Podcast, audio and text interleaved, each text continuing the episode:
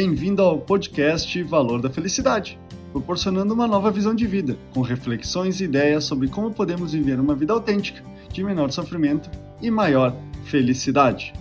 Sempre vinculamos espiritualidade à religião, onde as práticas espirituais estão prontas e estruturadas, elementos que eu também utilizo em meus ritos de oração e recitações de mantras pela manhã. Mas será que a espiritualidade se resume a rezar por algo ou por alguém? Essa ideia é o tema do podcast dessa semana.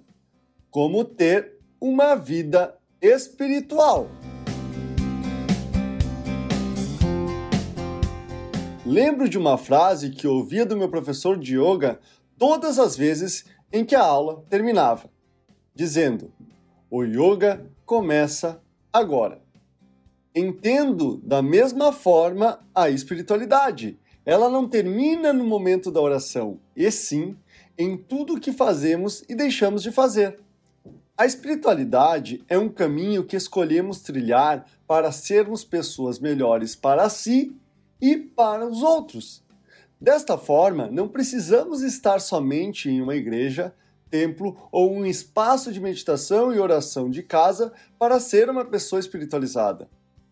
A espiritualidade está em olhar, reconhecer, aceitar, compreender e acolher, em primeiro lugar, as suas dores, limitações, desconfortos e sofrimento físico e emocional pelas quais passou, passa e passará.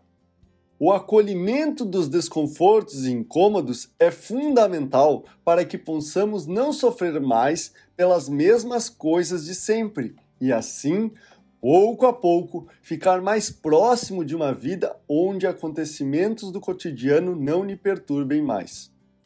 À medida que temos a capacidade de aprender com as dificuldades e adversidades, seremos capazes de novos aprendizados de ser cada vez mais maduro e consciente e, por consequência, um ser humano melhor.